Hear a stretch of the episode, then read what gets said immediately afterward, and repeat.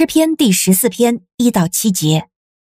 愚顽人心里说：“没有神，他们都是败坏，行了可憎的事，没有一个行善的。”耶和华从天上察看世人，要看看有明慧的没有，有寻求神的没有。人人都偏离了正道，一同变成污秽，没有行善的，连一个也没有。所有作恶的都是无知的吗？他们吞吃我的子民，好像吃饭一样，并不求告耶和华。他们必大大震惊，因为神在异人的群体中。你们要使困苦人的计划失败，但耶和华是他的避难所。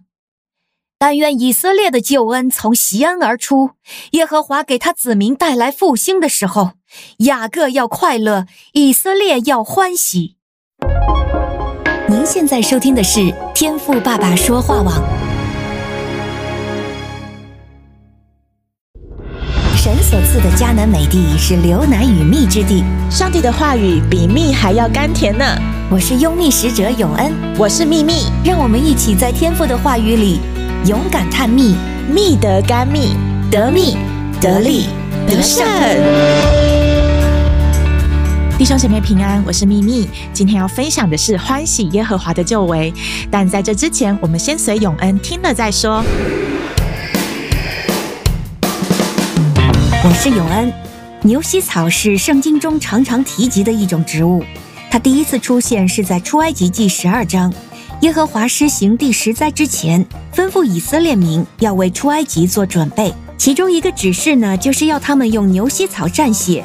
涂在房子的门楣和门框上，免得他们像埃及人那样，所有长子以及头生的牲畜都被击杀。另外，牛膝草在摩西五经中具有洁净的功能。根据利未记，在大麻风病得洁净的那天，祭司要拿牛膝草和其他洁净物一起混在鸟血中，然后在长大麻风病人的身上撒七次，就定那人为洁净。在洁净大麻风病人的房子时也是如此，用牛膝草和其他物件一起来洁净房子，因此牛膝草象征洁净。诗篇五十一篇七节，大卫说：“求你用牛膝草洁净我，我就干净。”是表示他愿意谦卑下来认罪悔改。这也是今天我们向主认罪悔改时应该有的心智和祷告。感谢小勇和我们介绍牛膝草在旧约时代的功效。没错，谦卑的向主认罪、悔改、祷告是我们应当做的事。在新约时代，神也不再只是以色列的神，也是外邦人的神，是我们的神。牛膝草取而代之的是耶稣基督的宝血哦。因着信靠耶和华，他当年在十字架上的宝血洁净我们，使我们成为圣洁，并且与他一同的活过来，一同的得着荣耀。所以复活的新生命不再是原先的自己，而是有基督在我们里面活着。今天所要分享的题目是欢喜耶和华的救回，我们应当欢喜快乐啊！神可是付上了多少的代价，才将你从死亡的胡同给救回来耶？你看，当世人要背负一生的劳苦重担，而神的选民则是一无挂虑，只要凡事交托祷告，依靠恩典的祈求，感谢神所赐的平安，就在基督里保守我们的心怀意念。没错，神的恩典就是这样白白的供应啊。所以，当你听到有人毁谤上帝，千万不要附和他们的不敬不虔。邀请你用今天的第十四篇，在上帝面前为他们代求，祈求神也成为他们的神，祈求耶和华也成为他们的避难所，让神亲自的在他们的内心动工。而我们所要做的，就是祷告、交托、祈求和感谢，感谢神的拣选，感谢神丰富的赐予，感谢他毫无保留的爱。最近啊，我和教会的家人一同欢庆两位慕道友的受洗。你说一个生命的受洗，直接影响的可不是只有教会哦，还有他们一整个家庭、家族的属灵氛围啊。我看到他们受洗后，真的有很多愿意为主突破的地方。